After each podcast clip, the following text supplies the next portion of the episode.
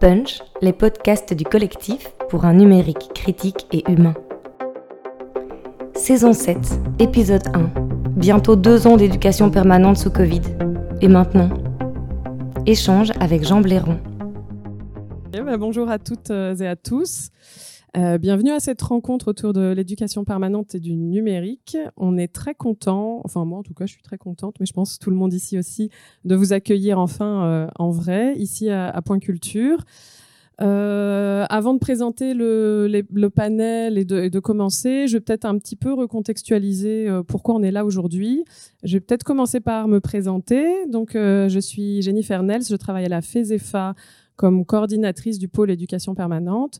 Donc la FESEFA, à la base, c'est une fédération d'employeurs de trois secteurs, éducation permanente, insertion socio-professionnelle, intégration des personnes étrangères et d'origine étrangère.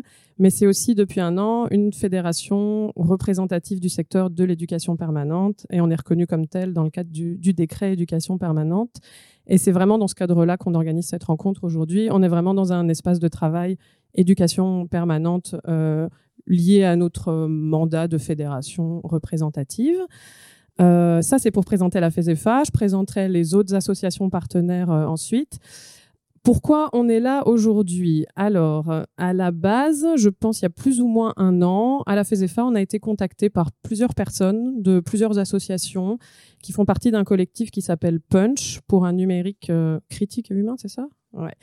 Euh, et qui nous ont proposé de réfléchir ensemble euh, à la thématique de, du vécu des associations d'éducation permanente en, temps de Covid. Euh, donc il y avait Point Culture, il y avait le Xara, le Centre Librex. On a aussi échangé avec le CESEP, à un moment avec Culture et Démocratie aussi. ensuite, on a fait venir les CMEA pour participer à la réflexion avec nous et on a organisé deux séries d'ateliers en 2021 en ligne, parce qu'on n'a pas pu les faire en, vrai, euh, où on a invité les personnes, donc des travailleurs, travailleuses d'associations d'éducation permanente, à échanger sur le vécu en temps de crise. Une première série d'ateliers où les personnes ont pu s'exprimer librement sur tout ce qu'elles voulaient, et une deuxième où on avait regroupé les personnes par thématique. Euh, et ensuite, suite à ces ateliers, on a demandé à Jean Blairon, que je vais présenter ensuite, de réaliser on était parti sur une analyse, mais finalement euh, une étude euh, qui porte un regard sur ces ateliers. Donc on lui a donné les retranscriptions des dix ateliers et il a euh, réalisé une étude qui vraiment porte un regard sur les ateliers et ce qui s'est discuté. et ensuite, on avait déjà imaginé faire une rencontre parce que c'était vraiment une demande des personnes qui avaient participé aux ateliers de pouvoir se revoir, d'où l'idée de se rencontrer aujourd'hui. Et pour nous, aujourd'hui, c'est vraiment un moment euh, d'information par rapport à l'étude. On part du principe que tout le monde ne l'a pas lu ou ne l'a pas lu en profondeur. Et donc, on s'est dit, voilà, c'est un moment de synthèse, euh, d'information par rapport à ce regard qui est porté sur les ateliers et les questionnements qui en sortent. Donc, ce matin, on va surtout échanger par rapport à l'étude, nous, euh, sur le plateau, mais aussi avec vous. Et ensuite, l'après-midi, on va plutôt vous mettre en réflexion en petits groupes pour réagir à ce qui s'est dit le matin, euh, re-questionner peut-être vos pratiques d'éducation permanente par rapport à tout ce qui a été dit ce matin et vous faire réfléchir à des postures ou des positionnements ou des revendications que vous voudriez porter. Et ensuite, on verra ensuite euh, ce qu'on fait de tout ça. Bien sûr, la FESEFA va s'en emparer. Maintenant, pour la forme, euh, on verra de toute façon ce qui va ressortir aujourd'hui. je pense que c'est à peu près tout pour la recontextualisation. Et donc, euh, je vais vous proposer de vous présenter les personnes qui sont avec moi aujourd'hui. Donc, à ma droite, j'ai Jean Blairon, qui est euh, docteur en philosophie, je pense, et lettres, et surtout lettres, euh, expert associé de l'ASBL RTA. ensuite, j'ai Luc Malgame, qui travaille au Centre Librex, je pense, comme chargé de projet. Oui. Euh, j'ai Geoffroy Carly, qui est directeur des CMEA, vice-président de la FESEFA et président de la Chambre éducation permanente de la FESEFA. Et Nadine Bellatic, qui travaille au XARA comme chargée des campagnes de sensibilisation d'Axe 4. C'est bien ça. Et je vais passer maintenant la parole euh, à Luc pour cet échange euh, avec Jean par rapport à l'étude, avant de passer la parole au, public dans un, un second temps. Bonjour à toutes et à tous. Euh, donc moi j'ai lu évidemment euh, cette étude que je trouve en fait assez remarquable. Euh, je trouve que ça fait un portrait très très vivant, très vivant, très diversifié d'un secteur en difficulté, mais en même temps un secteur qui était un petit peu préservé quand même par rapport à d'autres. J'ai trouvé plein de concepts terriblement opérationnels, mais donc je l'ai lu trois ou quatre fois. Mais j'ai quand même dû faire un truc que je fais plus jamais, c'est l'imprimer pour la lire. Donc ça dit quand même quelque chose. Et, à, la troisième lecture, je pense que j'ai compris que j'avais difficile à rentrer dedans parce que les trois, quatre premières pages, c'était une description de la méthodologie. Donc c'était plutôt, euh, c'était assez abstrait. Et donc ma première question, c'était quelle est la méthodologie que Jean a mis en œuvre pour euh, analyser ce paquet de témoignages? Voilà, donc euh, la question, est-ce qu'on m'entend? Merci. Euh, bonjour à tous. Hein. Donc la question de la méthodologie, elle, est à mes yeux importante puisque c'est elle qui donne le statut et la légitimité espérée pour les résultats. Donc, euh, quand la FESEFA m'avait euh, sollicité, euh, disons que c'est le, genre de choses, RTA est reconnu dans l'ancien axe 3.2, donc production d'analyse et d'études, hein, comme vous savez.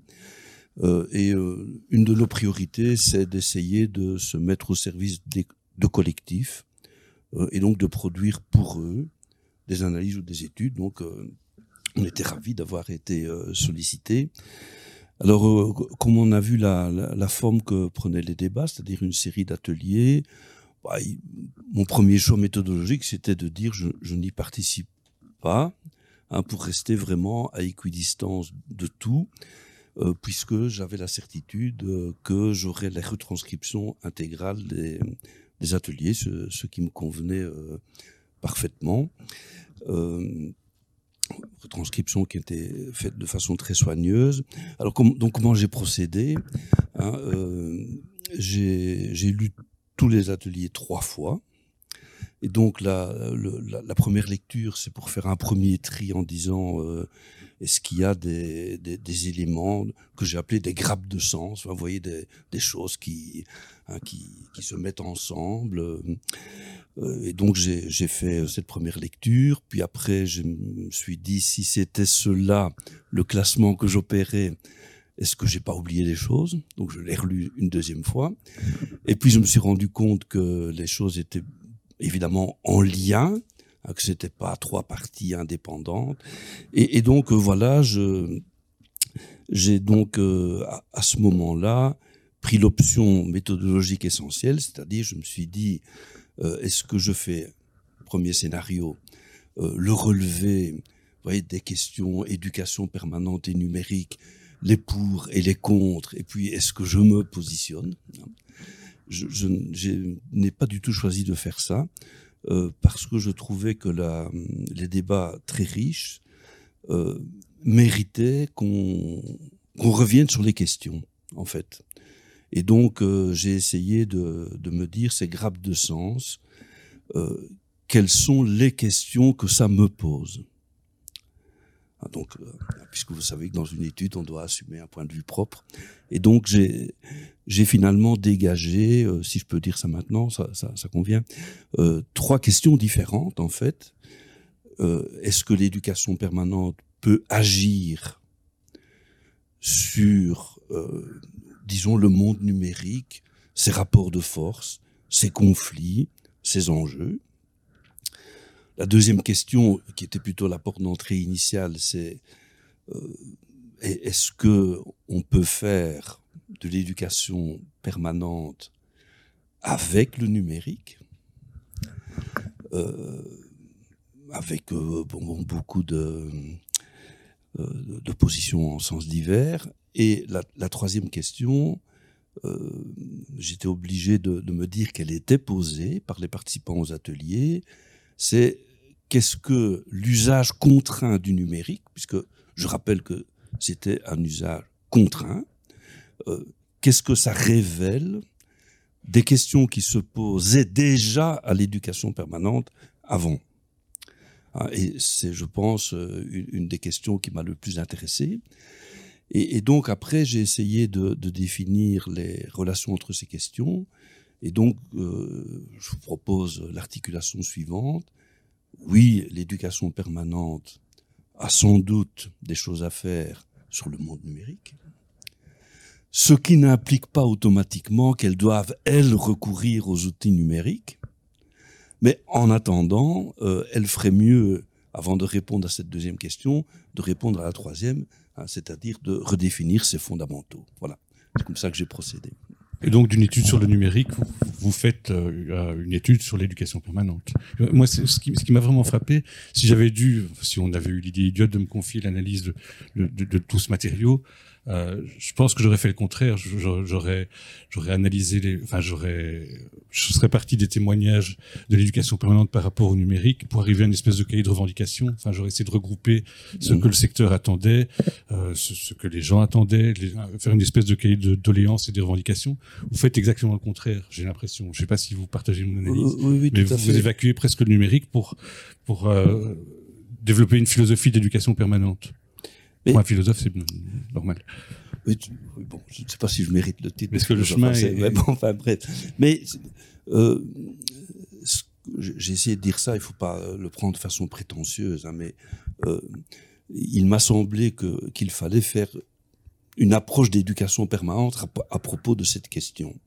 Et il me semble qu'un des éléments essentiels dans l'éducation permanente, c'est de ne jamais dissocier l'outil, quel qu'il soit, des finalités, hein, puisque l'outil contient des finalités et, agit sur des finalités.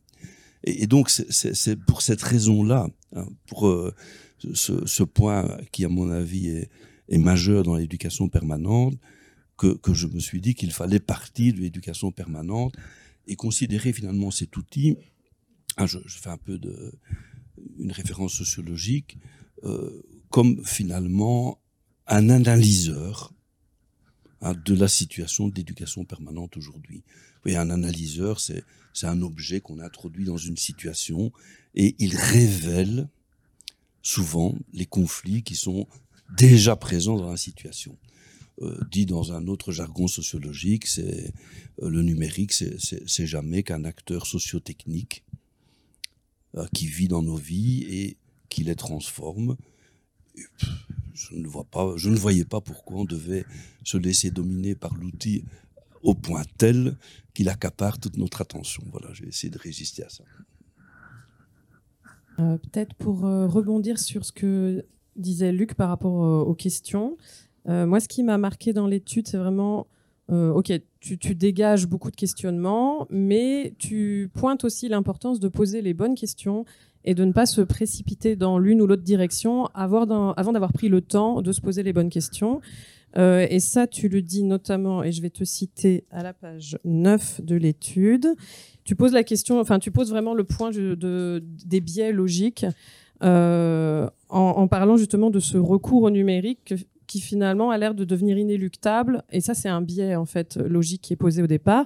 Donc tu dis, le recours aux outils numériques a été pour la plupart des associations d'éducation permanente un succès d'année des actions qui étaient interdites et un succès d'année qui leur a été imposé par les circonstances. On ne peut s'interroger sur l'après, donc le recours au numérique lorsque les libertés auront été rétablies en enlevant des pratiques qui ont été déployées pendant la crise leur caractère de succès d'année imposé. Est-ce que tu peux revenir sur, cette, euh, sur ce point, sur le biologique? Oui, oui, tout à fait. Donc, ce, point de vue m'a été inspiré par euh, certaines interventions dans les ateliers. Hein.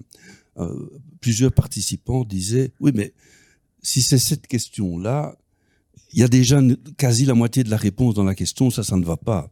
Hein. Vous voyez, euh, par exemple, si on dit euh, quelle activité d'éducation permanente peut être faite en numérique On postule déjà que euh, certaines peuvent l'être. Et donc, il y a déjà une partie de la réponse dans la question. Ça, euh, quand on fait un peu des analyses des études, je, pense qu'on doit être attentif à ce type de billets. Donc, il faut d'abord, évidemment, comme beaucoup de participants l'ont dit dans les ateliers, à plusieurs reprises, questionner la question. Hein, il faut, se dire, oui, mais est-ce que cette question, elle est bien posée? Est-ce qu'elle ne contient pas déjà une partie de la réponse? Euh, Et euh, est-ce que finalement, euh, c'est bien cette question-là qu'il faut poser? Alors, comme tu l'évoques dans la citation, une des lectures que, que, nous faisons sur la domination aujourd'hui, c'est qu'elle recourt souvent à un drôle de raisonnement qui est de, de toute façon, c'est inéluctable toute façon, il faudra y passer. Et donc, sous-entendu, dans la suite, commençons tout de suite, allons-y, c'est pas la peine de se poser ce genre de questions, etc.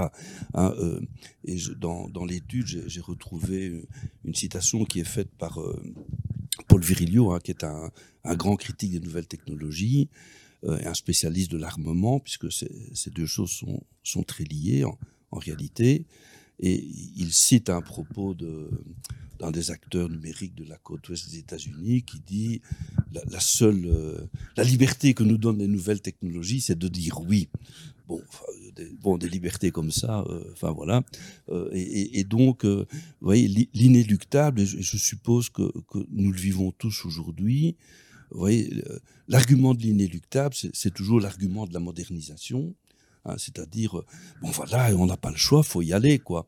Hein, alors, vous pouvez les ajouter, hein, le télétravail, la flexibilité au travail, on entend ça tous les jours. Euh, voilà, tout ça, et ce sont des, des, évolutions qui seraient inscrites dans le cours des choses. Bah non, c'est pas inscrit dans le cours des choses. Euh, on peut dire non. On, voilà, on peut faire autrement. Et alors, L'autre idée, c'est euh, parce que moi, je, si j'ai ma propre opinion, bien entendu, euh, je, je, trouve que un des, une des choses très fortes de l'éducation permanente, c'est l'expérimentation libre. Je ne vois pas pourquoi euh, ceux qui le souhaitent n'expérimenteraient pas librement des façons qui leur parlent à eux et surtout, on va y revenir sans doute, à leurs commanditaires, c'est-à-dire aux groupes qui font qu'ils sont légitimes à exister, hein, comme acteurs d'éducation permanente, ben voilà, pourquoi ne pas expérimenter librement, sans a priori, mais ne nous précipitons pas déjà, c'est ça que j'ai essayé de résister un peu, euh, à dire, euh, bon, faisons le bilan, et, et voilà ce qu'il faut changer, allons-y, dépêchons-nous, faisons n'importe quoi. Oui, mais c'est intéressant ce que tu dis parce que ce biais, nous, on l'a aussi expérimenté au moment où on a mis en place les ateliers, posé les questions qui allaient être posées, en tout cas dans la deuxième série d'ateliers. Je me souviens qu'on avait du mal à poser une question qui ne soit pas biaisée. Et moi, j'avais l'impression que ça ne l'était pas. Et finalement, des participants ont dit, mais en fait, c'est déjà biaisé, puisque vous partez du principe que on peut faire du numérique en EP, alors qu'en fait, voilà, c'est déjà un biais. Et donc, en tout cas, même pour préparer cette rencontre, ça nous a beaucoup aidé que tu nous dises à chaque fois, attention, ne partons, ne nous précipitons pas dans une direction, parce qu'effectivement, il y a aussi des discussions en ce moment au niveau du secteur sur euh, est-ce qu'on peut valoriser ou pas des activités à distance, etc. Et on a peut-être, nous, cette tendance, ou moi, à la FESEFA, de dire, OK, c'est une question d'actualité, donc il faut qu'on se précipite pour y répondre. Et donc, euh, la, question de comment poser la bonne question et comment prendre le temps de poser la bonne question, pour toi, c'est le recours aux expérimentations qui serait une des réponses euh... Ben, en, tout cas, euh, je ne comprendrais pas qu'on pose un débat comme ça de façon abstraite. Hein, il faut le, le, poser à partir d'une série de choses qui ont réussi ou raté, euh, qu'on qu a voulu et qu'on a pu ou qu'on n'a pas pu faire. Et, et donc, c'est de cela, enfin, il me semble que, que nous tirons tous les enseignements qui rendent notre action légitime. Euh, et c'est de, depuis toujours. Hein, nous arrivons à toucher ou à ne pas toucher un public. Hein, nous arrivons à ce qu'un groupe fonctionne comme un groupe ou nous n'y arrivons pas. Nous arrivons à faire euh, euh, des études qui sont lues ou qui sont trop longues. Euh, petite allusion. Bon, enfin voilà, euh, et, etc. Et alors, une chose que je voulais dire. Bon, ça m'a beaucoup amusé euh, quand même au, départ. Les paradoxes étaient quand même nombreux. Hein. Euh, donc, vous voyez, on, réfléchit sur le distanciel en distanciel. Donc, alors dans, dans, les PV, c'est marrant. Hein, vous, avez un, tel, bon, la connexion se perd. Euh, une telle essaye depuis une heure de se brancher parce que son patron lui a interdit d'avoir tel programme. Enfin bon, c'était assez marrant. Et euh, donc, euh, j'ai fait la liste de tout ce que les gens disaient perdre en faisant ces ateliers en distanciel. La liste était longue. Hein, j'ai noté euh, l'affect, l'informel, la régulation des échanges, la création, la capacité de mobilisation, le recul, euh, le, fait de reprendre. il, y avait, beaucoup de choses. Et, alors, euh, à un moment donné, je me suis euh, surpris à écrire, ouais, bon, quand même. Et, puis je me dis, mais moi, j'étais même pas là. J'ai eu ni l'image ni le son. Hein. J'ai eu que les textes. Est-ce que c'est un problème? Et Hein, je, lisais vos noms, hein, certains sont, là, que, je connais ou je ne connais pas. Euh, et je me suis dit, bah, on perd aussi beaucoup de choses avec l'écrit, hein, d'une certaine façon. Mais euh, qu'est-ce que l'écrit nous fait gagner par ailleurs? Et, vous voyez, ça, permettait de dire, euh, le distanciel contient le mot distance, mais est-ce que c'est ça le seul problème? Et dans, les interventions des participants, euh, la question du rythme était aussi importante. Vous voyez, euh, c'est pas seulement la distance, c'est le rythme. Et, donc, puisque tu me posais la question de la méthode, euh, hein, qui, que je voulais préciser pour que le lecteur comprenne la manière dont on avait travaillé, bah, en tout cas, avoir les retranscriptions des ateliers, ça m'a permis vraiment de me poser. Ah, donc j'ai mis un mois à faire ce truc vous voyez, euh, à le lire plusieurs fois, essayer d'agencer. Euh, bah, cette rupture de rythme, c'est elle qui m'a aidé aussi à questionner les questions. Enfin, vous voyez, c'est tout ça. Bon, voilà. Je ne sais pas si je réponds à ta question. Euh, par rapport à la, à l'opposé de l'inéluctable dont tu parlais, euh, et même de l'idée de progrès, on pourrait dire, hein, il y a effectivement la question, euh, parce que le biais est de se dire, tiens, qu'est-ce qu'on aurait éventuellement à gagner à, à fonctionner avec le numérique? À l'opposé, tu poses aussi la question de qu'est-ce qu'on a à perdre? Et en, en, repartant sur les fondamentaux de, l'éducation permanente.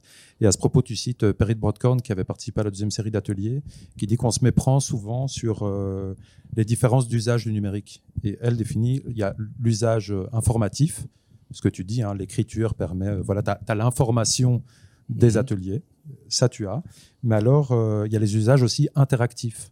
Et ça, c'est quelque chose que le numérique freine totalement et, qui, est d'autant plus important dans des processus de co-construction comme, comme c'est le cas en éducation permanente. Et donc, ça te permet de repenser la question du collectif et plus généralement de la question de la culture entendue dans son sens euh, anthropologique.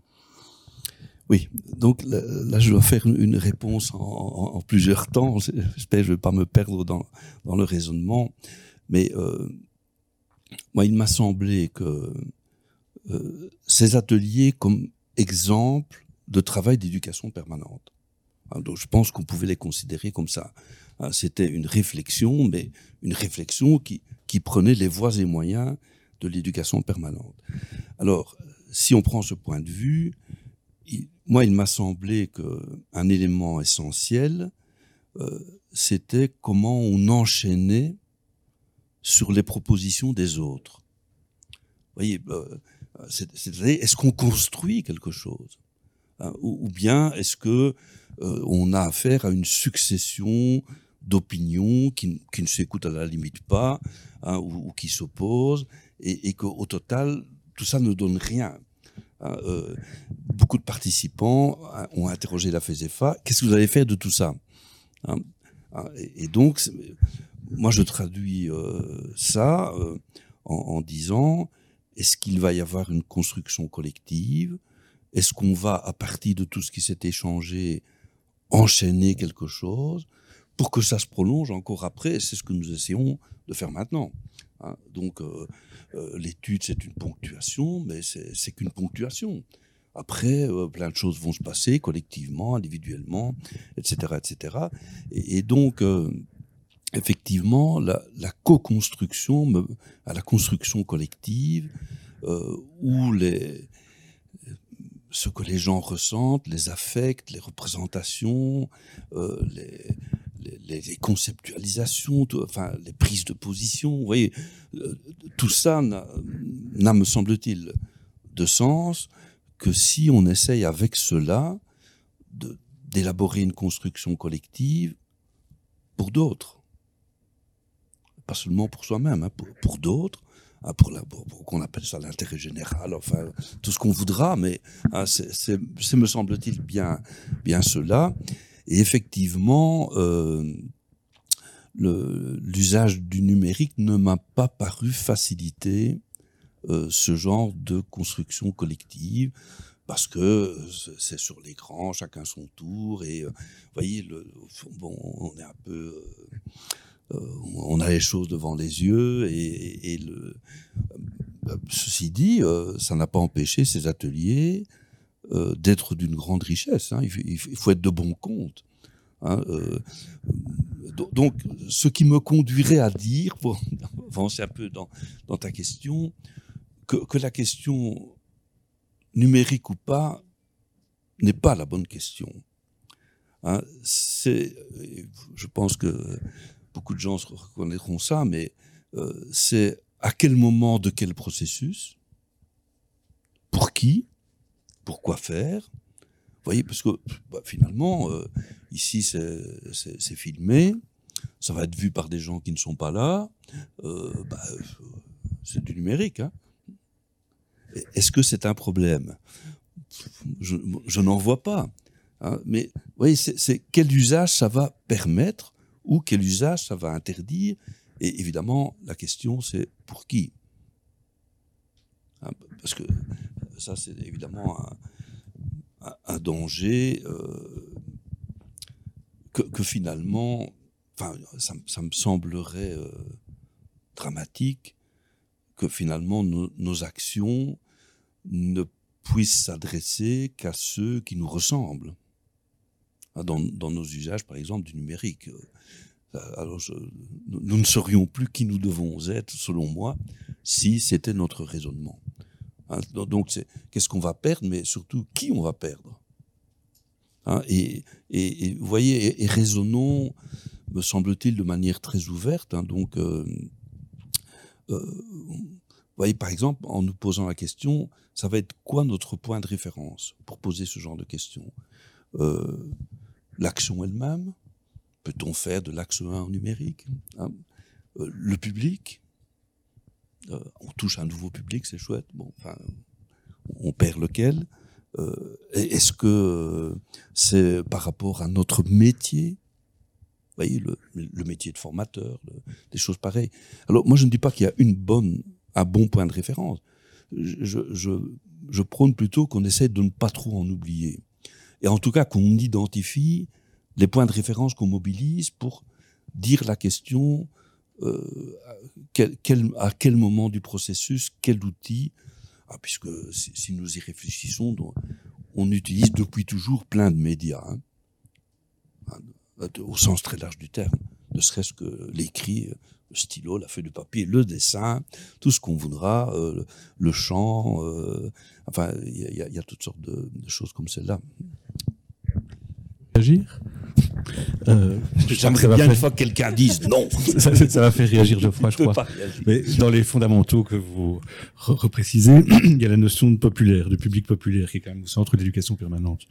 Et donc vous le définissez comme ça.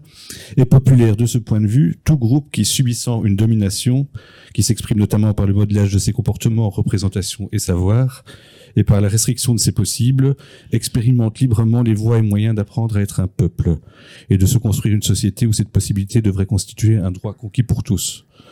Euh, ça, je trouve ça correspond assez bien euh, aux travailleurs et aux travailleuses ici présents, euh, qu'on peut assimiler aussi aux commanditaires.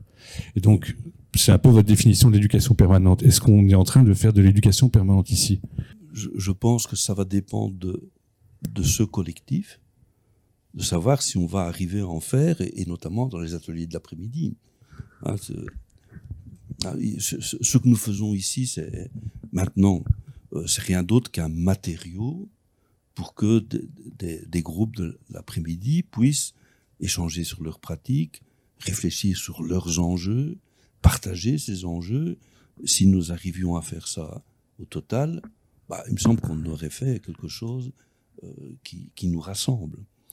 Alors la, question du peuple, bon, la, citation, elle est, bon, mais c'est une question euh, qui, qui m'a paru extrêmement importante. euh, je ne sais pas, je, peux la développer un peu? Bon, euh, donc le, premier point, c'est est-ce que le peuple existe comme un donné ou n'existe pas et est à créer? Alors, moi, je, je, suis plutôt pour ceux qui disent il est toujours à créer.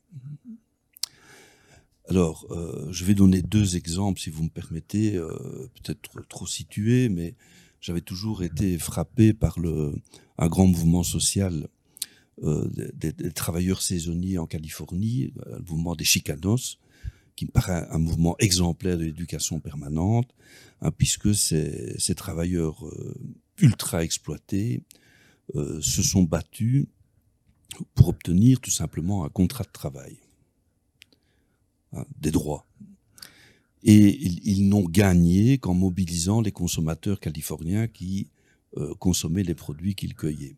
Ah, donc, euh, et, le, leader de, de, ce mouvement disait la chose la plus importante pour le peuple, c'est d'apprendre à être le peuple, tout le reste vient tout seul. Je, trouve que ça, fait réfléchir. Alors, apprendre à être le peuple, de quoi on parle? Euh, ben, on, parle de, on revendique quoi, pour qui, à quel prix? Euh, c'est ça, apprendre à être le peuple. Hein. Et alors, j'avais beaucoup apprécié que, euh, que ce leader euh, confie toutes les négociations aux femmes du mouvement, en disant, un, elles seront capables d'empêcher les producteurs d'user de, leurs injures habituelles. Bon, elles, vont détourner le, rapport de force, en fait. Et surtout, elles vont étendre la, question du droit au droit à l'éducation. Vous voyez, il y, a, des choses comme ça. Et, donc, euh, vous voyez, apprendre à être le peuple, on se bat pour quoi Et je, trouvais ça exemplaire.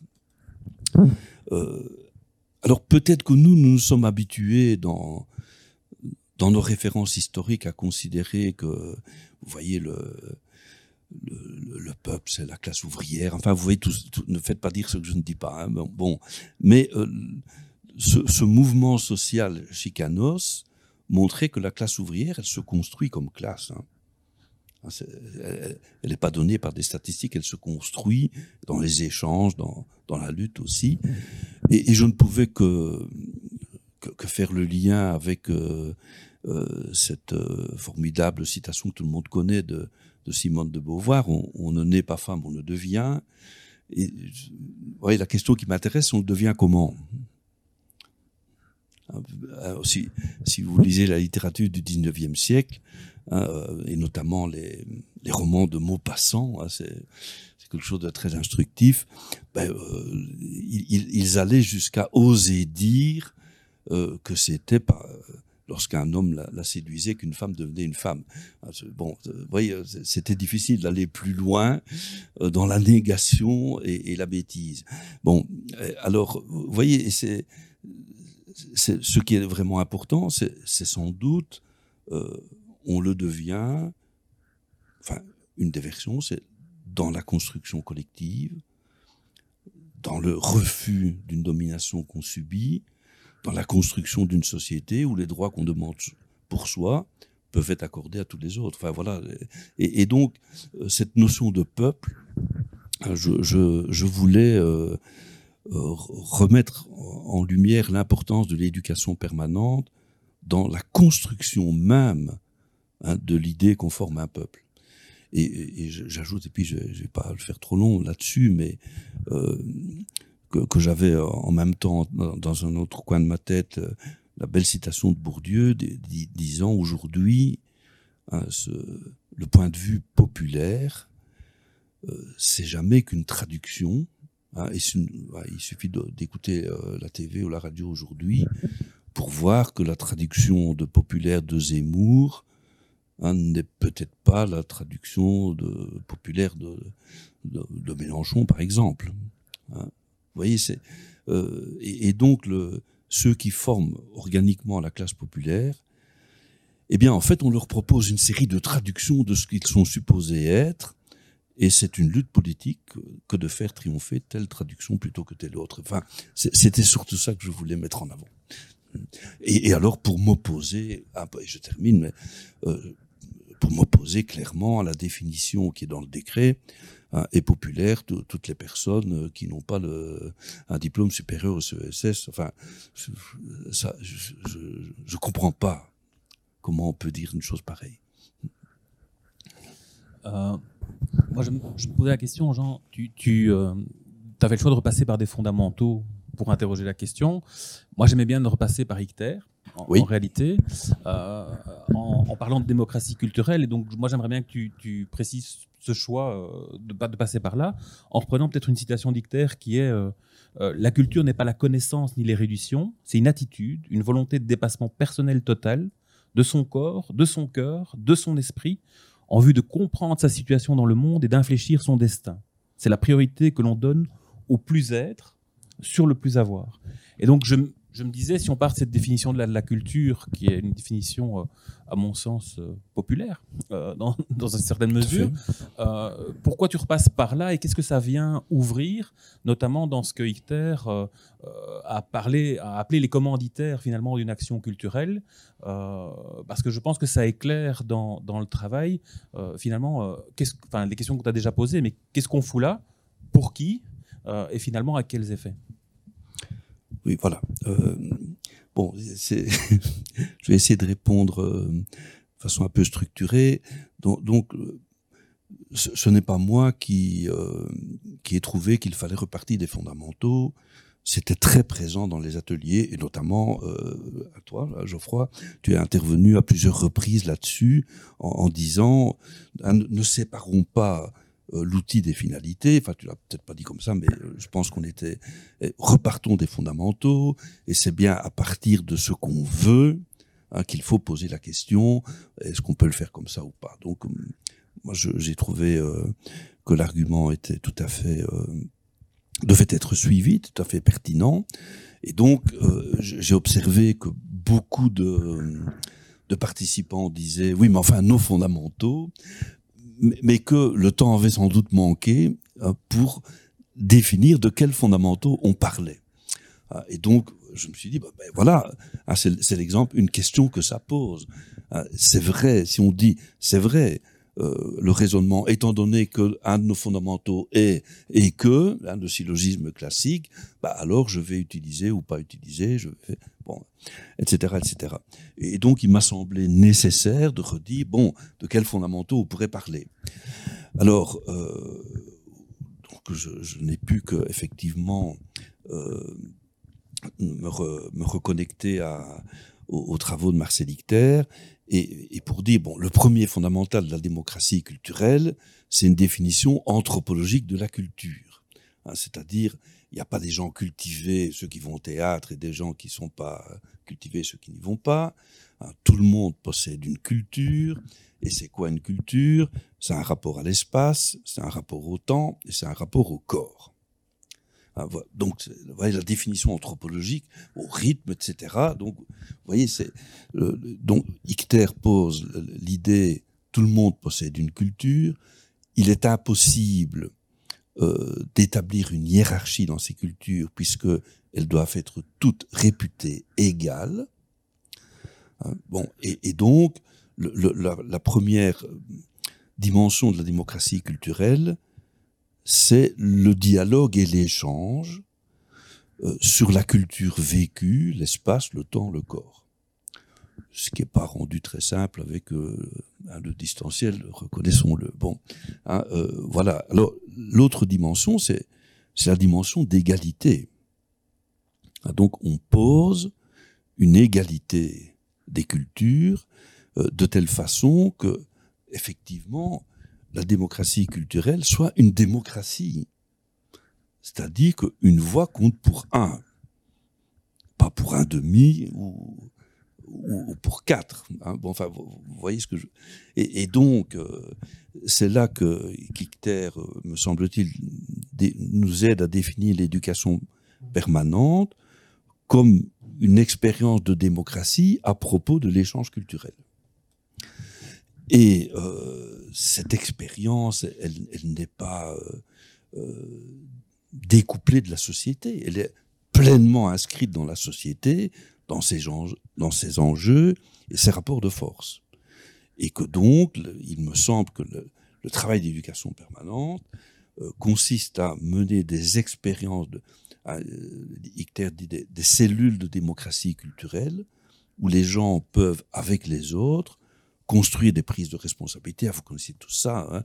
Euh, après, on a appelé ça le pouvoir d'agir, etc. Mais donc, de prendre ses responsabilités, pour construire une société où chacun peut prendre des responsabilités. C'est quand même un peu, ça le, truc. Euh, et donc, effectivement, ça nous conduit à considérer, euh, c'est très frappant en relisant ça, à considérer les publics pour qui nous travaillons comme nos commanditaires. Alors, ça veut dire quoi?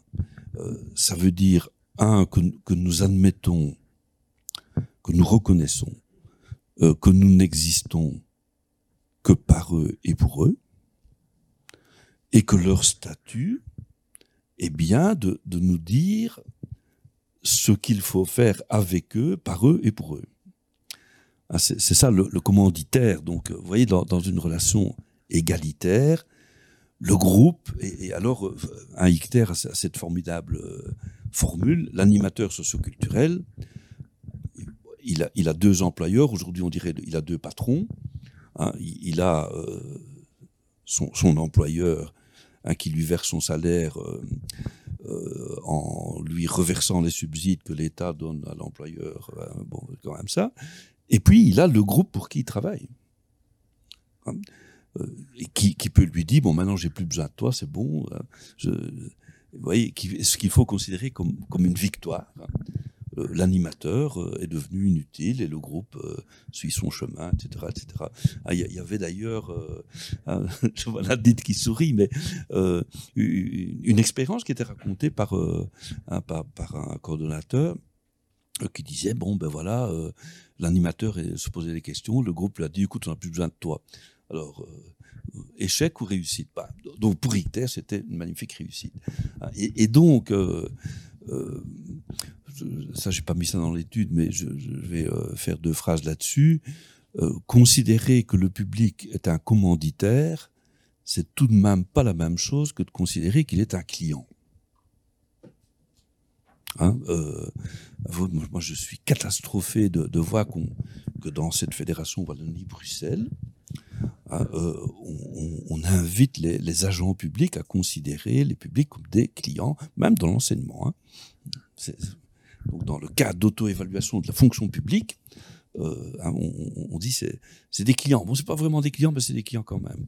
Hein, bon, ce qui veut dire qu'on pense que c'est le nec plus ultra la relation client quand on sait ce que les entreprises en font. Il y a de quoi se poser des questions. Donc je redis le, commanditaire, c'est dans une relation d'égalité.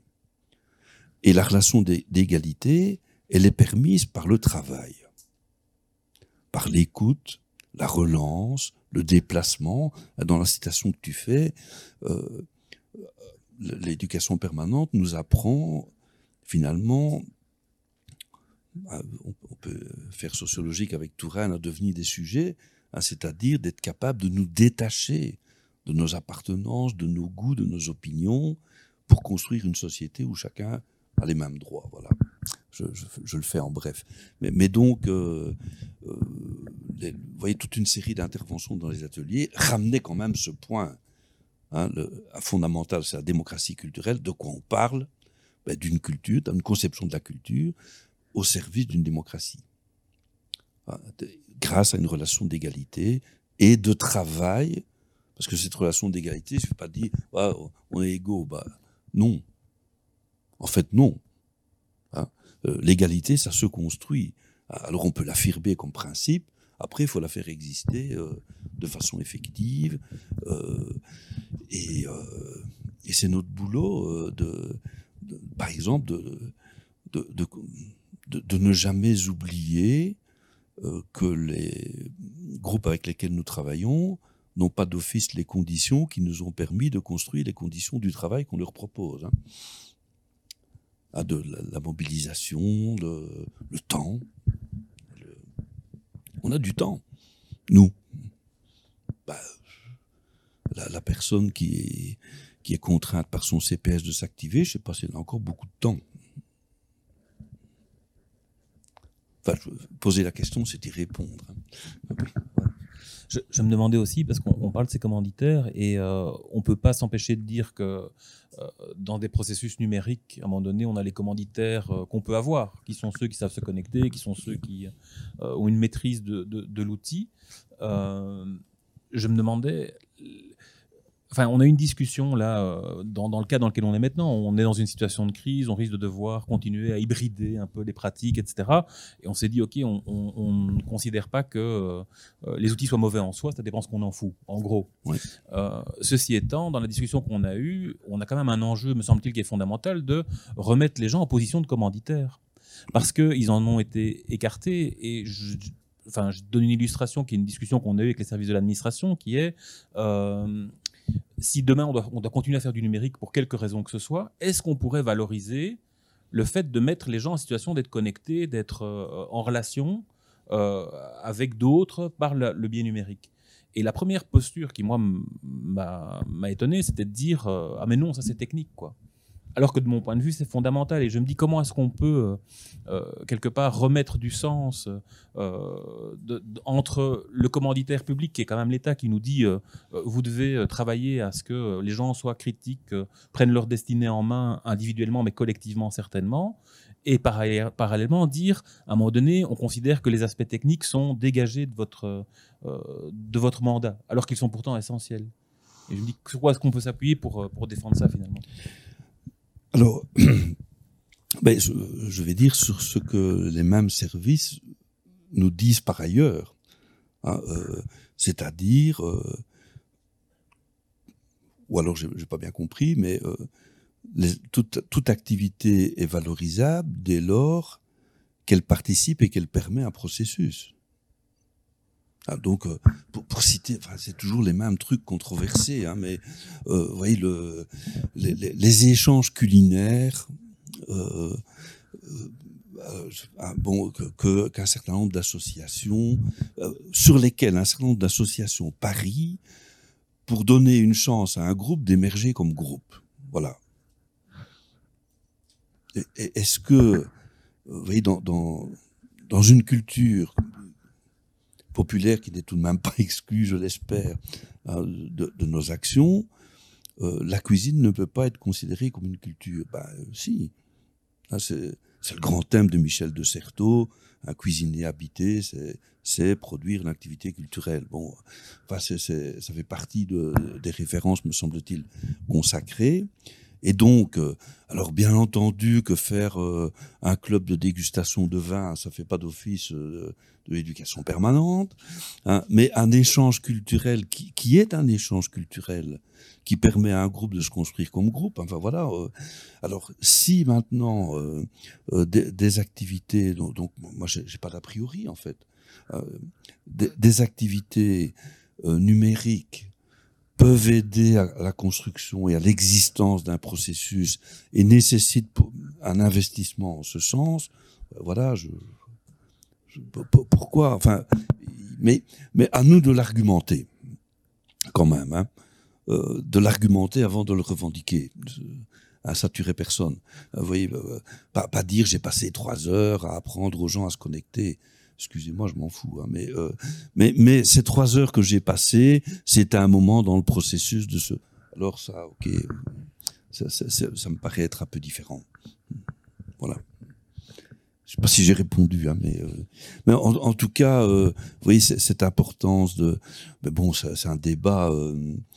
Euh, Hein, qu'on a eu euh, dans, les conseils précédents à, à l'infini. Hein. Est-ce qu'un cours en informatique peut être euh, de l'éducation permanente? Est-ce que de l'alphabétisation peut être de l'éducation permanente? Ben, Vous voyez, c'est c'est pas la bonne question. C'est dans quel processus, pour qui sommes-nous? Et euh, est-ce qu'une activité sociotechnique est utile dans ce processus ou pas? Ben, Si la réponse est oui, c'est un processus, c'est bon, on n'en parle plus. Hein. Voilà. Mais c'est très controversé, bien entendu, hein, et ce le sera toujours, je crois. Dans les fondamentaux, il y avait la notion d'intercession que je trouvais vraiment passionnante et vraiment euh, opérationnelle. Est-ce que tu pourrais en dire plus? Oui, donc, donc euh, j'ai essayé de euh, d'avancer un peu voyez, par rapport à la à une description plus concrète de la construction d'une cellule de démocratie culturelle. Voilà, c'est, oui, ça me paraissait euh, une, des questions posées par, euh, par les échanges entre les participants. Oui, parce que il me semble que dire, euh, on se réfère à une définition anthropologique de la culture, on pose les conditions d'une égalité et d'un échange groupal, ça suffit pas. Ça me semblait pas suffire. Bon, alors j'ai essayé de connecter ça. Bon, peu importe à, des propos de Gilles Deleuze, hein, le, terme d'intercesseur, d'intercession, euh, en rendant à César ce qui est à César, vient, vient de Gilles Deleuze.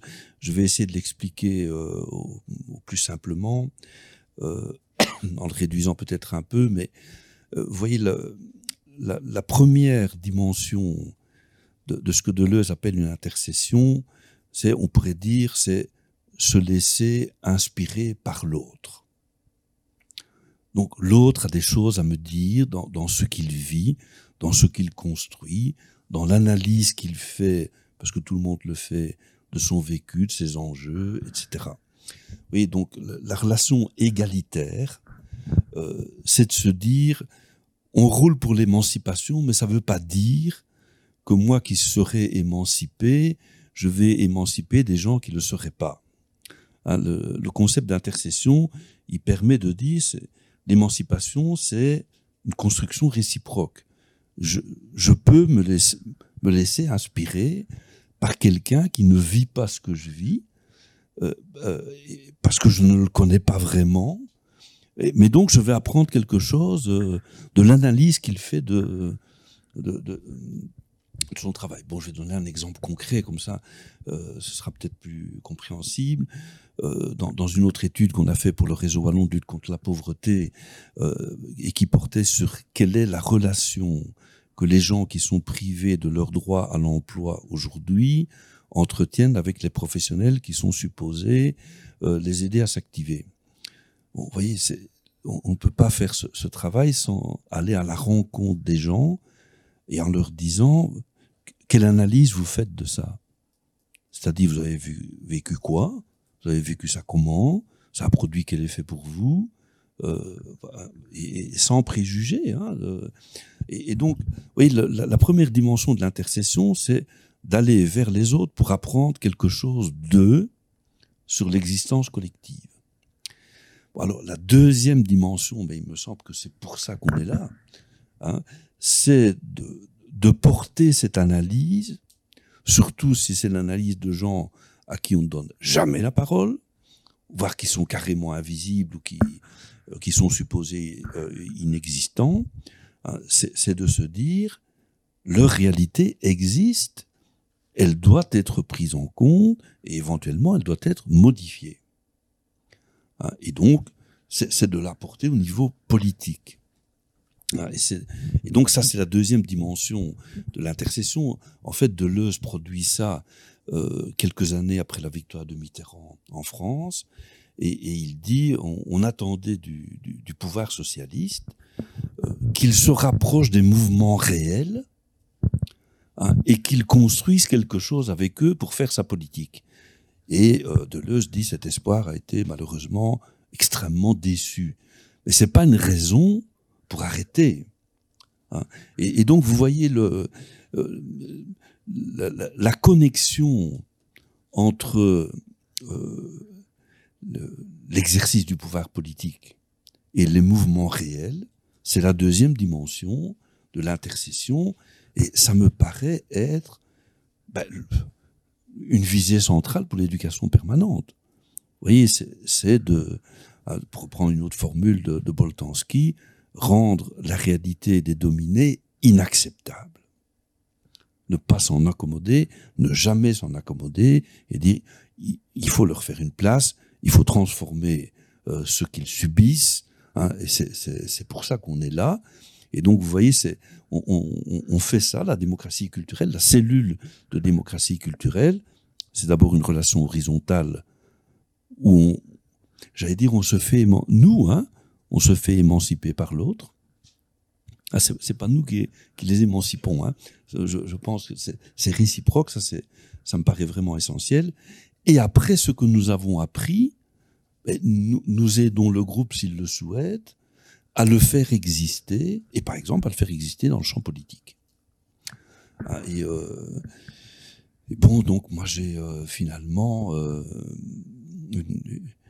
je, pense, à un des rôles, je ne vais pas le limiter à ça, mais un des rôles de, nous comme éducation permanente, c'est bien l'intercession, c'est-à-dire se faire inspirer par ceux qui n'ont pas ce que nous avons, et euh, rendre leurs paroles audibles ou euh, à ce qu'elles soient entendues hein, euh, par, par ceux qui, qui font le, les, les normes de la vie en société aujourd'hui, et qui exercent le pouvoir. Quoi.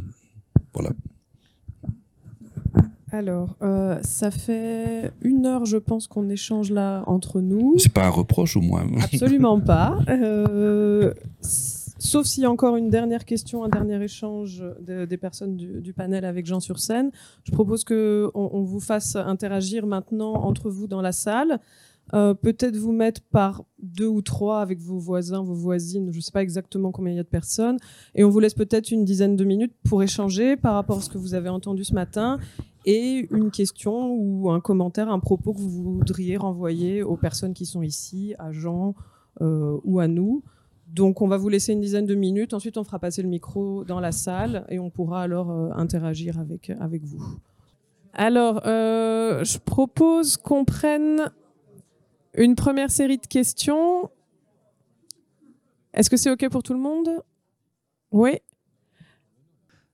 Nous, on a beaucoup parlé de la question des commanditaires. Euh, et euh, du point d'équilibre qu'on pouvait avoir entre, bah, moi j'ai pris l'exemple de vivre ensemble où les, volontaires, les groupes de volontaires sont à la base des processus qu'on met en place et où certains collègues les appellent euh, les groupes de volontaires des mini-conseils d'administration qui valident ou ne valident pas des propositions qui viennent de l'association.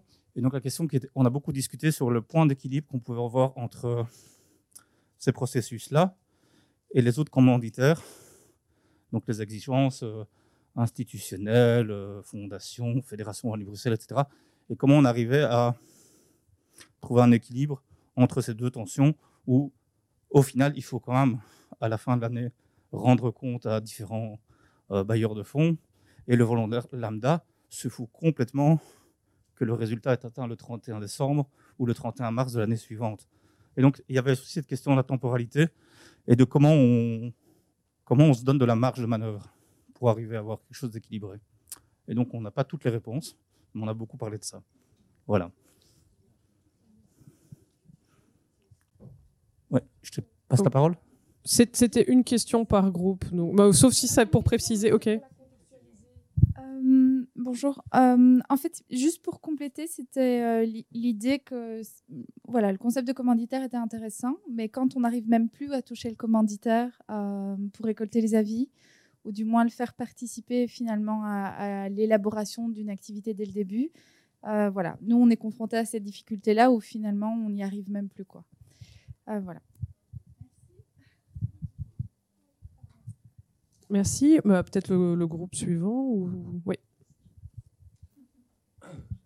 Je vais essayer de résumer en quelques, parce qu'on a une, on n'a pas pris de notes et on a une discussion très riche et très intéressante avec euh, mes voisines et voisins. Euh, en gros, euh, par rapport à la, première partie de discussion qu'on a eue ce matin, on voyait relativement bien dans les rapports entre éducation permanente et numérique comment, effectivement, il ne faut pas prendre la carte pour le territoire, comment, si précise soit la carte, elle ne sera jamais, elle n'aura jamais la dimension du sensible, de, dans, l'interaction humaine, dans tout ce qui peut faire de, ces processus. Ça, ça nous paraissait tout à fait euh, intéressant et en tout cas euh, inclus dans, dans l'étude. En revanche, sur la question du numérique, est-ce que d'abord le numérique existe ou est-ce qu'il ne faudrait pas parler des numériques?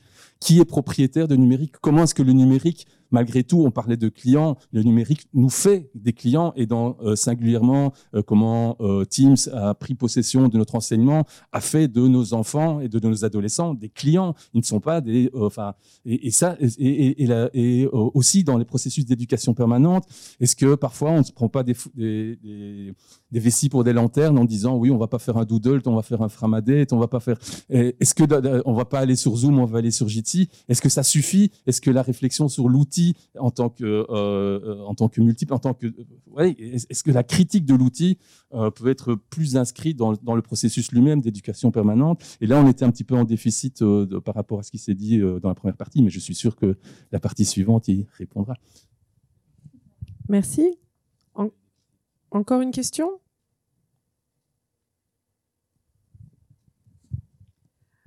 Oui, nous aussi, on a une réflexion par rapport à, la, au numérique. On s'est dit dans un premier temps que euh, finalement, on, ne parlait pas de l'enjeu de, la numérisation de la société et que ça nous semblait quand même un enjeu euh, vraiment important, à la fois dans le lien avec les formes de contrôle qui commencent à s'exercer par rapport à ça, mais aussi euh, dans, le fait que ben, après deux ans, le télétravail, etc., ça, a amené une certaine fatigue dans la société, chez les travailleurs, mais aussi ailleurs. Donc il y a un peu cet enjeu-là, l'enjeu de la numérisation de la société. Est-ce que c'est pas un enjeu quand même dont l'éducation permanente euh, peut se saisir. Et l'autre point sur lequel on était, c'était euh, finalement de quoi parle-t-on quand on parle de numérisation? Est-ce qu'on parle de visioconférence? Parce qu'on a un peu cet, imaginaire-là derrière. Ou est-ce qu'on parle d'autre chose? Et dans les, dans les expériences euh, qu'on a eues, ben, on a pu voir que dans nos publics, euh, eh bien, il y avait certaines personnes qui refusaient la visioconférence, mais qui, par exemple, utilisaient euh, des jeux vidéo ou des smartphones. Et donc, se pose aussi la question, quand on parle de fracture numérique ou d'usage de l'Internet par les milieux populaires, mais des, des usages, il y en a qui existent. Ce pas nécessairement les usages euh, visioconférence, travail, etc. Qu'est-ce qu'on peut faire de ça? Euh, et alors, on, était d'accord avec l'idée que le numérique, finalement, c'est un outil qui s'inscrit dans un processus. Euh, voilà, je ne sais pas si j'ai tout dit, Frédéric. Peut-être, si on commence par la question sur le, le, numérique et la critique du numérique, ça, c'est quelque chose que Jean aborde dans l'étude euh, et notamment, tu parles de la question de la niche vertueuse. Donc peut-être que je peux te laisser répondre là-dessus et on peut compléter ensuite. Oui, donc, pour, moi, la, question 2 et la question 3 sont, sont tout à fait liées, hein, en fait. Euh, alors, euh, donc, rappelons que dans l'étude, j'ai essayé de rendre raison de ce qui était échangé dans les ateliers. Et dans, dans les ateliers, effectivement, donc beaucoup se sont positionnés pour dire il faut que l'éducation permanente s'intéresse aux enjeux liés à la numérisation de la société, si on peut dire ça trop rapidement sans doute. Euh, et il me semble que dans les ateliers, il y avait une sorte de, je vais appeler ça une controverse, hein, si, vous voulez bien accepter que dans la controverse, les deux positions opposées ont de la rationalité chacune, mais c'est pas les mêmes choix. Hein, et, de fait, ça a été évoqué dans, la deuxième question. Euh, on, peut dire qu'un certain nombre de prises de position, euh, finalement, choisissaient comme logique, n'acceptons pas la marchandisation des outils et donc utilisons, ah, comme, ça a été dit, hein, les logiciels libres plutôt que les logiciels marchands, etc. Euh, j'ai appelé ça, c'est sans doute un peu un peu critique, mais euh, la position de la niche vertueuse. Vous voyez, euh, nous, on n'est pas marchands, on, est vertueux, donc allons vers les logiciels libres et nous sommes sauvés ne, ne, faites pas dire ce que je ne dis pas, je les utilise. Bon, mais euh, n'empêche euh, qu'une étude un peu approfondie du champ de l'industrie numérique montre qu'en fait les logiciels libres sont euh, toutes les boîtes marchandes participent au collectif libre, vont pomper là-bas et puis ferment, ferme des brevets. Hein. Donc le logiciel libre n'existe pas en fait. Hein. il existe des, collectifs qui échangent et qui n'ont pas encore trouvé pour l'instant la, la manière de se protéger d'un rapt par les entreprises, euh, Google et compagnie, euh, d'un rapt de ce qui est échangé de façon coopérative. Voilà. Bon, moi j'ai pas de jugement de valeur, euh, mais je, constate ça. L'autre position, c'est de se dire, on n'est pas différent. On n'est pas dans une niche vertueuse spécifique. On est comme tout le monde, plongé dans les enjeux du télétravail, des rapports de force au service desquels ce télétravail pourra ou pas se placer, et donc l'action de l'éducation permanente à propos du numérique, c'est de trouver toutes les correspondances avec les enjeux vécus par les autres dans le monde du travail. Je ne sais pas si vous, voyez les deux pôles de la controverse si je dois choisir, moi je suis plutôt dans le second, je, hein, dois l'avouer. Euh, il se fait que pendant que je, travaillais, euh, je, l'ai évoqué euh, un, tout petit peu dans l'étude, vous allez comprendre pourquoi, seulement un petit peu, mais pendant que je faisais ça pour la FESEFA, je, je rédigeais aussi une interprétation d'une vingtaine d'interviews de permanents syndicaux par rapport à leur travail digitalisé. Et bon, les, les, constats hein, de, de l'évolution du rapport des forces, de force dans la digitalisation sont pas très très rassurants. Hein. Pour, dire euh, une blague comme ça, enfin c'est pas une blague. Hein. Euh, quand on fait une concertation sociale, in vivo, si le patron veut claquer la porte, il va pas pouvoir sortir si facilement. Euh, si c'est en visio, il fait haute, c'est terminé. Hein. Euh, alors, je trouvais que c'était très intéressant, les délégués ou les permanents disant euh, euh, c'est quoi faire un collectif avec des gens qui sont chez eux, dans leur privé? C'est quelle, de quelle mobilisation on parle.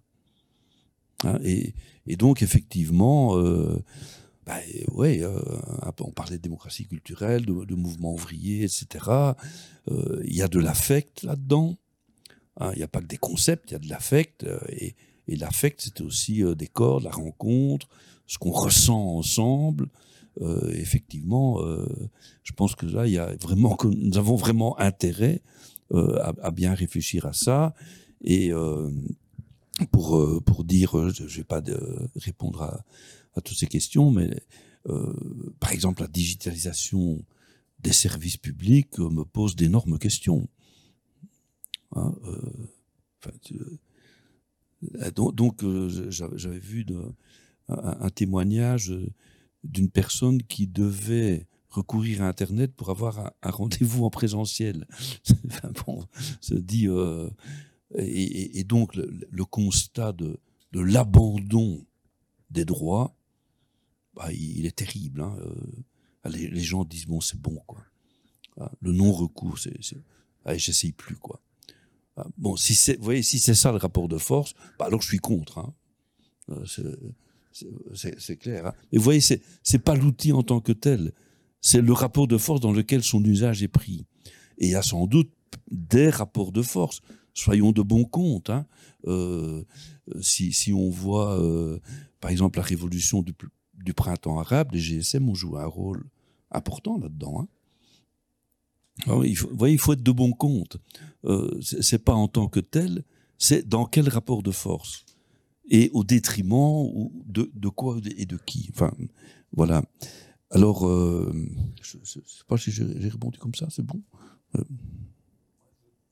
sur, la, question des outils, il y une image qui me venait en t'entendant. Je me dis, euh, bah, un outil, c'est un outil. quoi. Donc, euh, si on prend deux bouquins, on prend le bouquin Dictaire, puis on prend un bouquin de Zemmour, c'est pour taper sur la gueule des gens, ça fait mal. quoi. Donc, que soit le bouquin de Zemmour, que soit le bouquin Dictaire, on s'en tamponne un peu. Donc, pour moi, la question, c'est plus comment est-ce qu'on utilise l'outil et qu'est-ce qu'il a comme effet et avec qui. Enfin, et, pour moi, de la même manière, dans, les dispositifs qu'on peut déployer, si on est au tout numérique, le risque, c'est dans un seul registre, parce que les possibilités du numérique, elles sont à un moment donné limitées.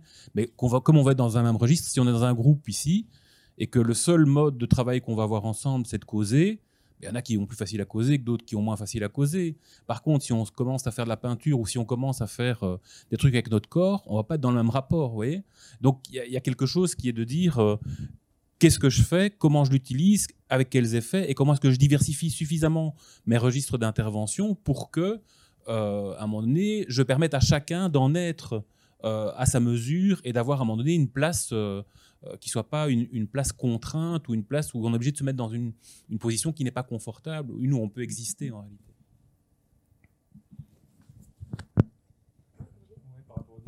On m'entend? Oui.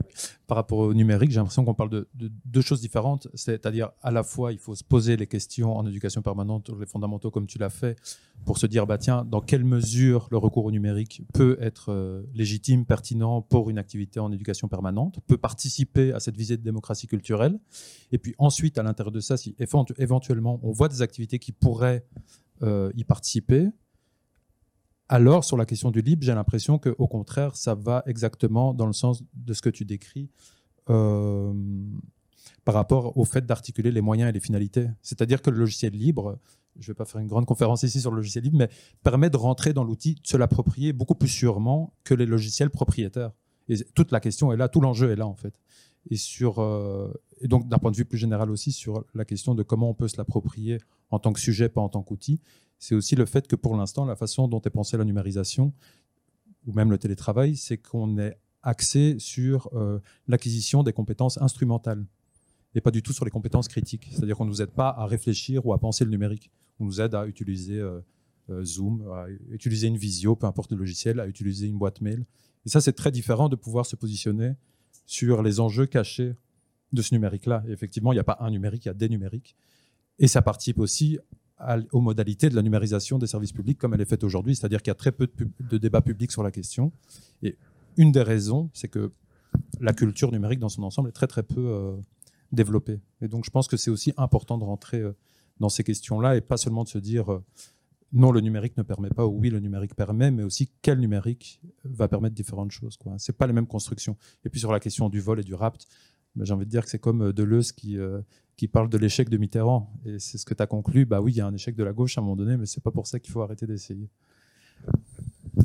Je confirme. Euh, par rapport à la question 2 et 3, il y a encore quelque chose sur lequel tu veux réagir? Ou la première question par rapport au commanditaire? Je ne sais pas si. Qui veut. Ouais, non, non, non mais bon, euh, là, euh, enfin, Luc, je vais, tu, tu, me disais ça à la pause, donc tu pourras prolonger. Tout de même, euh, on a un formidable décret. Hein. Euh, il, faut le, il faut le défendre, hein, parce que les, ces, conquêtes-là euh, ne, sont jamais définitives, mais tout en ayant bien conscience, hein, je, vais le dire après, à des temporalités qui ont été décrites, le, à le rapport d'activité, je vous rappelle qu'on a quand même obtenu dans le conseil précédent un lissage sur 5 ans. Hein, et donc le coup près du 31 décembre n'existe plus. Hein, mais euh, il me semble qu'il y a quand même un certain nombre d'acquis. La définition autonome, libre des thématiques. Euh, le fait que, que, nous n'ayons au total euh, que des normes de procédure en fait. Hein. Ça doit être un processus. Enfin, il, me semble que globalement, on n'est quand même pas en position inconfortable pour, euh, pour, essayer de se mettre au service de commanditaires. Hein. Je, suis plus réservé sur, euh, euh, je, l'ai écrit donc c'est pas sur la notion de plan d'action. Parce que ça, c'est l'introduction d'une logique programmatique qui est le contraire de, de, de la rencontre, de, la prise de risque, de l'attente. Euh, vous voyez, bon, euh, si on me demande euh, la thématique de l'étude que RTA va produire dans deux ans, je vous dis, je n'en sais rien et je ne veut rien en savoir. Hein. Bon, euh, oui, si on dit on, essaye d'être utile en écrivant des choses, ben, la, première façon, c'est de, se rendre ouvert à des demandes. qui va me demander quelque chose dans deux ans? J'en sais rien. Personne peut-être. Hein, en disant bon, on lui demande une analyse, il nous faut une étude, il nous emmerde. Bon, hein, euh, on va plus lui demander. Bon, ah, c'est une plaisanterie. Hein. Euh, mais vous, voyez, ça, le plan d'action, par contre, euh, je pense que c'est un combat qu'on n'a pas tout à fait gagné et qu'on devrait gagner. Hein, et, notamment par rapport à, la question d'un public qu'on arrive plus difficilement à toucher. Bah, là, c'est facile à dire, c'est pas moi qui dois le faire, mais euh, en, tout cas, le, décret, me semble-t-il, nous, dit c'est à nous à bouger, quoi. Hein, à nous à essayer de. Euh, mais évidemment, il il faudrait pas qu'on en vienne, comme dans la coopération au développement, à nous demander euh, combien de groupes d'immigrés, de quelle sous-culture vous allez toucher dans trois ans. Hein. Parce que là, on en est là. Hein. Euh, donc, ces acquis, il faut quand même être très prudent, me semble-t-il, pour, euh, pour les maintenir. Hein.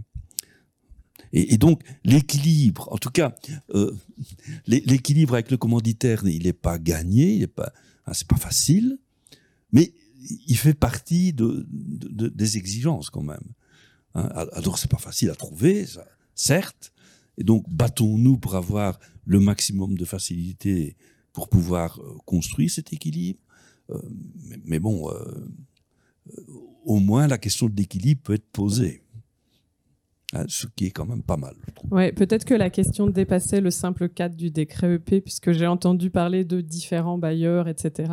C'est vrai que là, si on reste dans le cadre du décret, je pense que Jean a, bien posé les balises. Dans le sous-groupe, il y avait un, peu, on est un peu sorti juste du cadre EP, parce qu'il y a aussi le, le côté coopération, développement, en tout cas pour, pour nous deux, on disait que là, on n'avait on n'avait pas les mêmes marges de manœuvre. On dit démerdez-vous pour atteindre des résultats point barre et que heureusement qu'il y avait un décret EP qui donnait euh, de la souplesse d'intervention pour essayer d'atterrir sur un, point d'équilibre et qu'il faut, ouais, il faut défendre ça absolument. Voilà. On en est bien conscient. Euh, tout à fait. Je peux raconter une connerie, mais euh, elle, est vraie, je vous jure, elle est vraie. Hein. mais je ne vais pas citer de nom parce que là, c'est une ONG donc qui doit, qui candidate pour la première fois, et elle doit donc développer euh, tout, son truc de cadre logique, enfin euh, tout, cet arsenal technocratique. Et en réalité, c'est quand même terrible. Hein. Donc elle était déjà en action dans un pays, et donc elle sait ce qu'elle va faire, elle le décrit. Euh, mais elle ne dit pas que. Et puis après, elle n'était pas dans, en action dans un autre, et elle, décrit ce qu'elle imagine, etc. Donc la première qui était réelle a été refusée. Bon, et, la deuxième a été acceptée comme celle-là, elle est réaliste. Bon, enfin voilà quoi. on, est tombé si bas. Hein, euh, euh, et, donc, euh, franchement, je, pense que notre logique EP, bah, elle, est isolée. Hein. Elle, est elle est isolée. Et, d'où, attention, défendons-la quand même parce que donc, vous voyez, cadre logique, enfin, tous ces trucs que, vous devez faire semblant de construire, là, hein, qui n'ont aucune rationalité, si ce n'est abstraite, faut, on, peut nous l'imposer aussi, alors c'est fini, on ne parle plus de démocratie culturelle. Hein.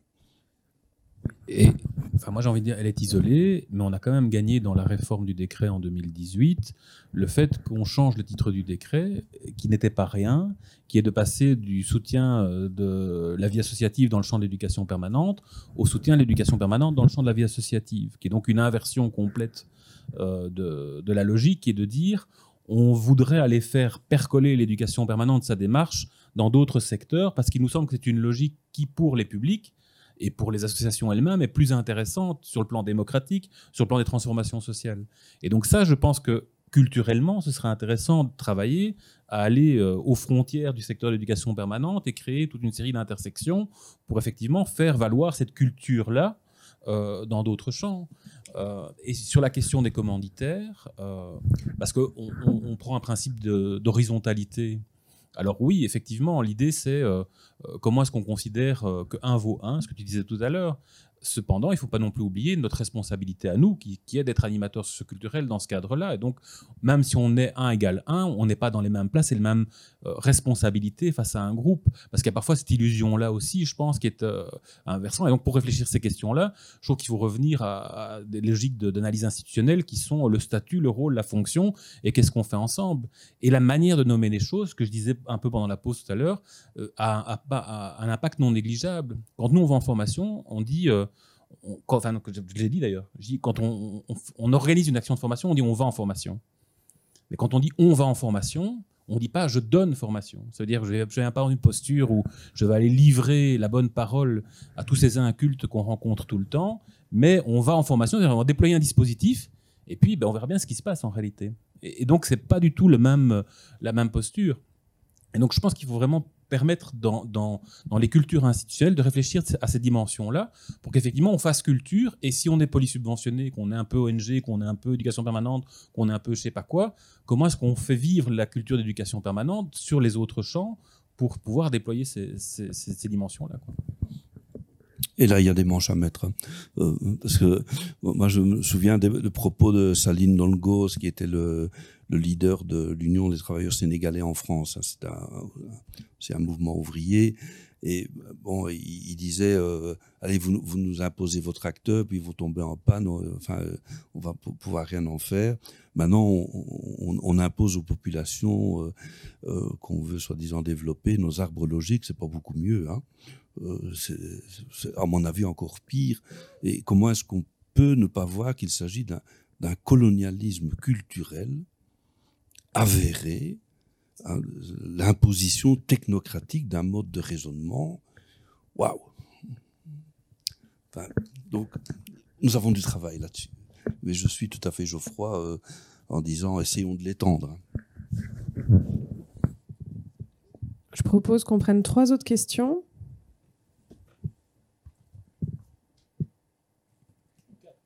On peut, prendre toutes les questions d'un coup s'il y en a.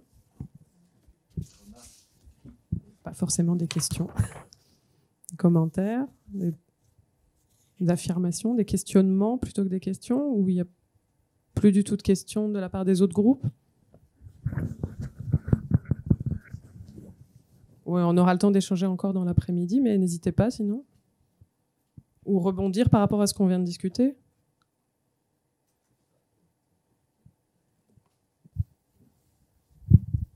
Bonjour, merci euh, pour euh, tous les développements euh, et pour l'étude, hein. enfin l'analyse, si j'ai bien compris, qui s'est transformée en étude.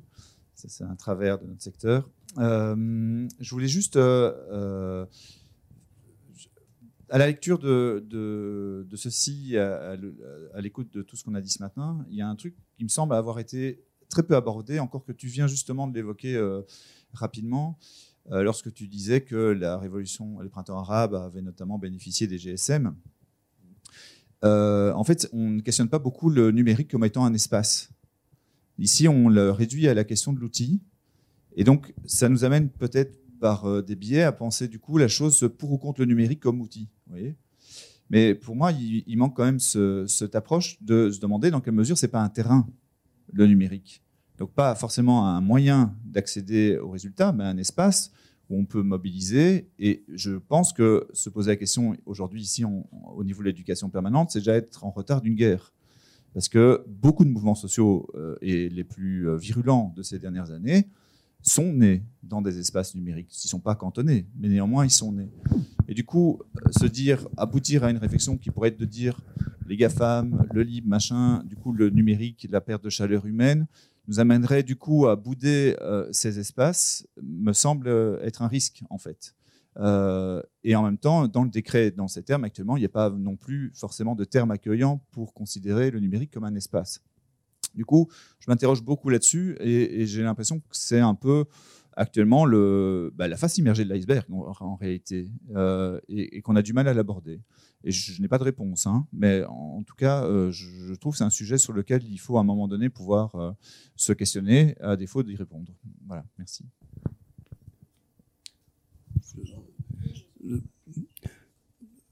je pense qu'on doit dire que ce sont au moins des espaces. Hein, parce que, euh, et, donc, au service de toutes sortes de rapports de force. Hein. Par exemple, c'est aussi le. Un des participants disait ça. je pense qu'il parlait de son site internet ou, de sa page Facebook, je me rappelle plus. c'est devenu une poubelle. Hein, et, donc, alors, un prêtre de bon compte, je dis ça, ça peut aussi participer à des mobilisations, euh, ça peut aussi participer à de la propagande, euh, à, au, déversement d'appels à la haine, etc., etc. Donc, ce sont des espaces aussi diversifiés que les espaces sociaux. Et donc, pour moi, mais c'est pas, je ne prétends pas apporter une réponse, euh, mais en tout cas, la question, c'est euh, des espaces au service de quel type de relation, dans quel type de rapport de force? Enfin voilà, moi je ne sais pas dire plus que ça aujourd'hui. Ah, je n'ai pas réfléchi davantage, mais bon, euh, j'étais quand même frappé. Euh, enfin, vous voyez, c'est vrai, et je, pensais qu'il fallait le dire pour être de bon compte, hein, qu'un certain nombre de, mouvements sociaux, euh, notamment dans des pays où la liberté d'expression est très brimée, euh, passent également par là, des contre-révolutions aussi. Hein. Ah, bon, la logique de Trump, bon, etc. Enfin, bon, bon c'est plutôt l'anti-mouvement social. C'est l'anti-mouvement, quoi. C'est voilà. donc, je pense que ça n'a pas de sens, que l'espace n'a pas de sens en soi. Et il n'est pas vierge, il n'est pas neutre, il, est appliqué dans, enfin bon, voilà, dans des rapports de force. Selon moi, je ne sais pas Je pense qu'au moment des ateliers, en tout cas, les gens parlaient beaucoup du numérique comme outil et peut-être que ça a été peu abordé comme espace, parce que je rappelle que voilà, on a fini les ateliers en juin 2021. Peut-être que depuis, il y a des nouvelles réflexions, mais effectivement, tu t'es basé sur les, sur, les, sur les ateliers.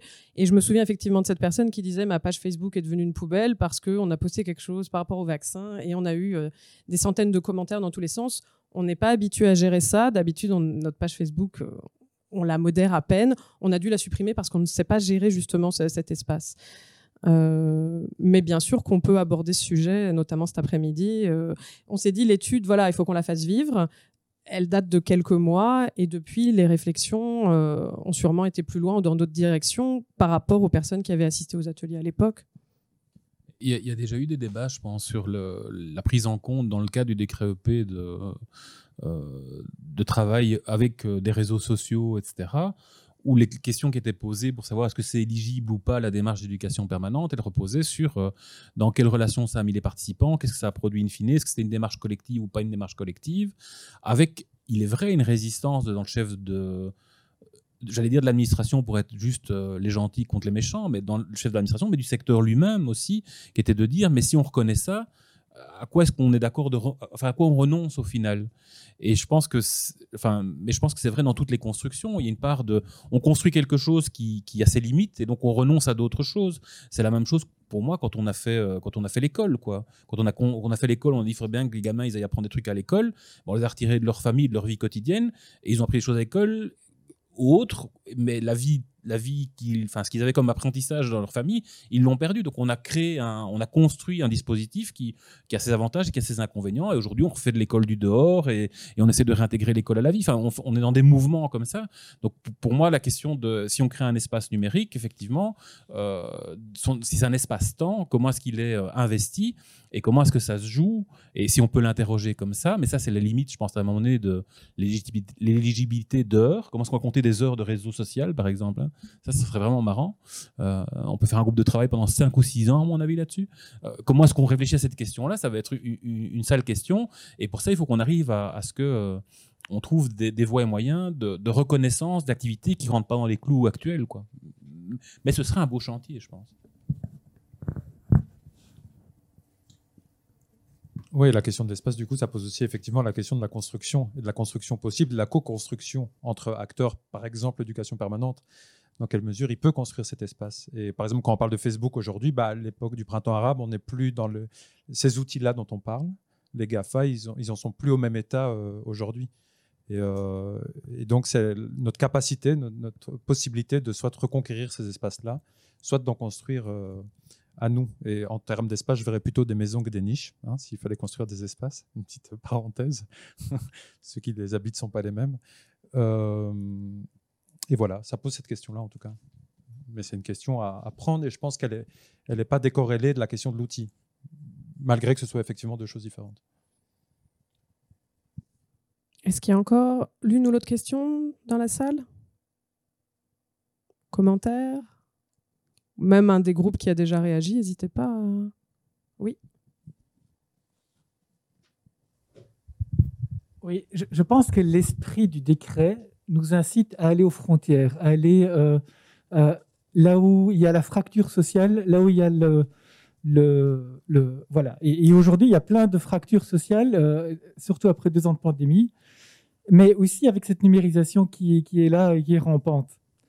Et donc, euh, je vois une, euh, une, tension, entre, encore un paradoxe, on pourrait dire, entre cet esprit qui nous dit, mais allez voir ce qui s'y passe sur les réseaux sociaux, sur le numérique de manière très très large, et à la fois cette lettre qui nous dit, attention, euh, ceci n'est pas de l'éducation permanente, et je vois aussi un, une, tension sur le fait que, excuse-moi, je suis en train de perdre le, fil de, mon idée, mais euh, oui, il y, a quand même l'amont et l'aval, et je pense que dans, l'esprit de l'éducation permanente, il y a l'amont et l'aval, et, et, je pense que le numérique doit être de plus en plus présent aussi dans l'amont et l'aval, parce que je ne sais pas vous, mais nous, on constate qu'il y a une difficulté à retrouver un certain public en présentiel. Euh, hier, euh, j'ai organisé une animation avec deux autres associations, elle était super, sur la rencontre interculturelle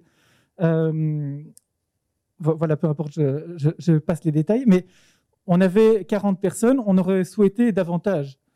Euh, et, euh, c'était. Euh, en revanche, il n'y a, pas longtemps, on a organisé un tas d'animations par vidéoconférence, et là, il y avait une centaine de personnes. Et donc, on a réussi à réunir les gens, on, les a mis en petits groupes, en, en, automatiquement en, en sous-salle, et il y a eu des vrais échanges des choses qui n'auraient pas été possibles euh, juste euh, en, en, présentiel. Et donc, il y, je trouve, encore quelque chose où on doit oser aller au-delà de juste l'outil, mais, investir l'espace. Donc, j'abonde dans le sens de, Daniel.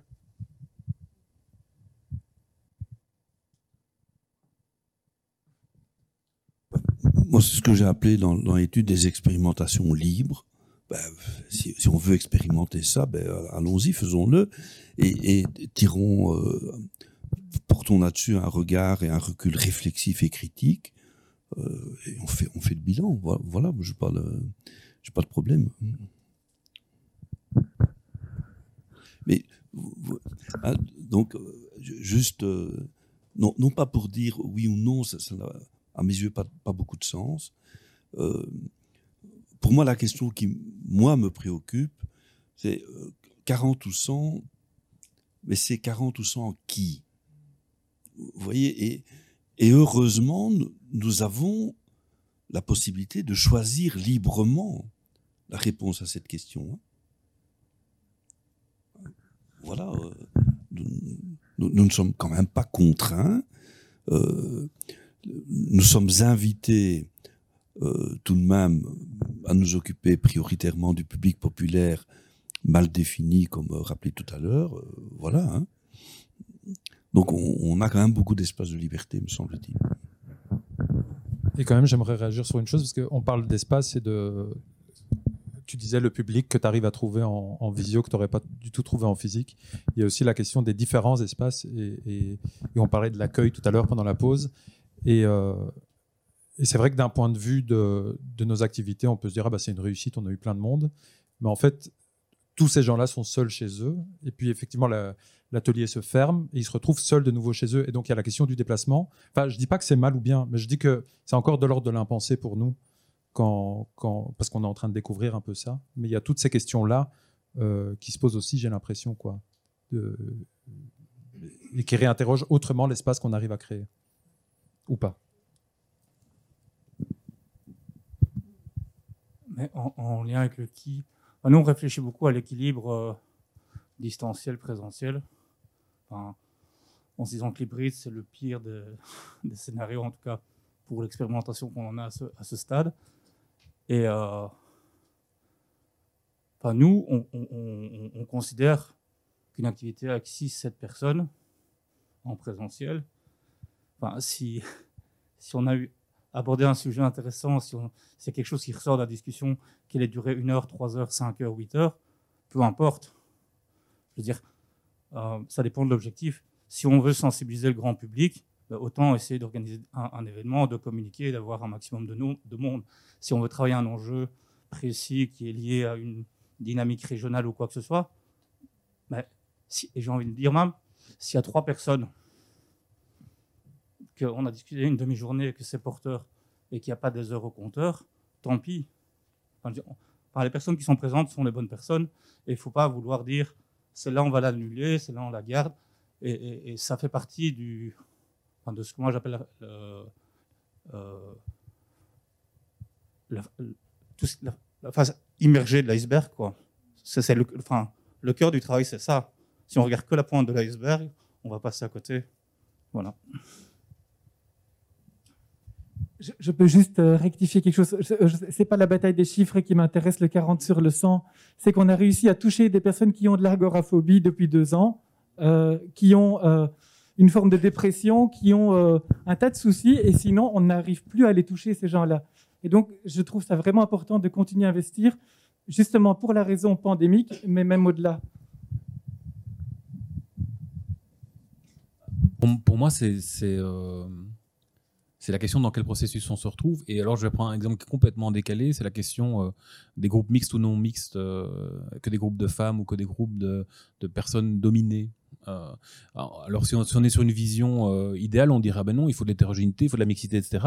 Ouais, ok, mais, mais à, quel moment? Est-ce que les gens n'ont pas besoin à un certain moment d'avoir des espaces qui sont des marchepieds, qui sont des espaces de sécurisation, de revalorisation, etc. Et donc, si effectivement, à un moment donné, on a besoin pour les récupérer des publics, de faire des trucs où euh, on a des petits espaces sécurisés où on ne doit pas sortir de chez ça, why not? Mais la question, c'est dans quoi ça s'inscrit C'est quoi, la, c'est quoi le, la volonté euh, finale?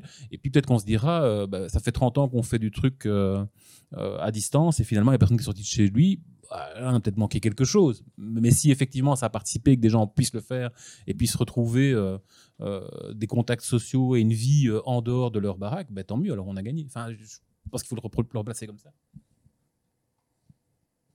Oui, et puis je pense qu'on l'a suffisamment dit, on n'est pas là aujourd'hui pour dire pour ou contre le numérique, on a bien abordé la question de poser la bonne question. Et, et ce que dit Jean, moi j'adhère tout à fait, expérimentons en fait. On, a la possibilité de le faire aujourd'hui, donc Allons-y. Euh, je vous propose de clôturer la matinée euh, maintenant. Je voudrais remercier euh, Jean, Luc, Geoffroy et Nadide pour la participation ce matin. Remercier Point Culture pour l'accueil. la rencontre a été filmée par Point Culture El Xara. Elle sera diffusée dans le cadre du cycle numérique et dans le cadre de la campagne sur la fracture numérique du Xara. Punch continue. Découvrez tous nos épisodes sur pointculture.be, Arte Radio et toutes les plateformes de podcast.